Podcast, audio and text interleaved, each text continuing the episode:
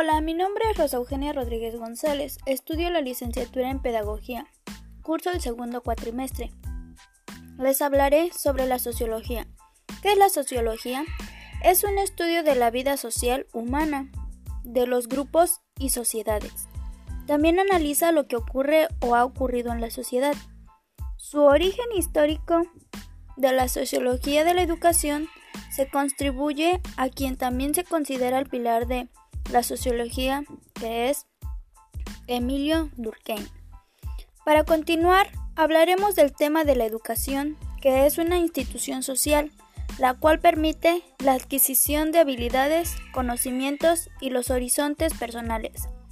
Para ello, existe la sociología de la educación, que es una perspectiva para el análisis del fenómeno educativo, utilizando conceptos metodológicos y las teorías del aprendizaje social, y así entender la educación en su dimensión social.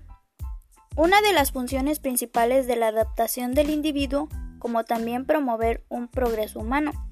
Los objetivos de la sociología de la educación es adquirir una visión de todos los temas relacionados con esta disciplina y la comprensión de las relaciones con esta disciplina, de la educación y la sociedad. Bueno, esto es todo. Me despido con una frase de Emilio Durkheim. Una mente que cuestiona todo al no ser lo suficientemente para poder soportar el peso de su ignorancia. Corre el riesgo de cuestionarse en sí mismo y ser envuelto en la duda. Hasta luego.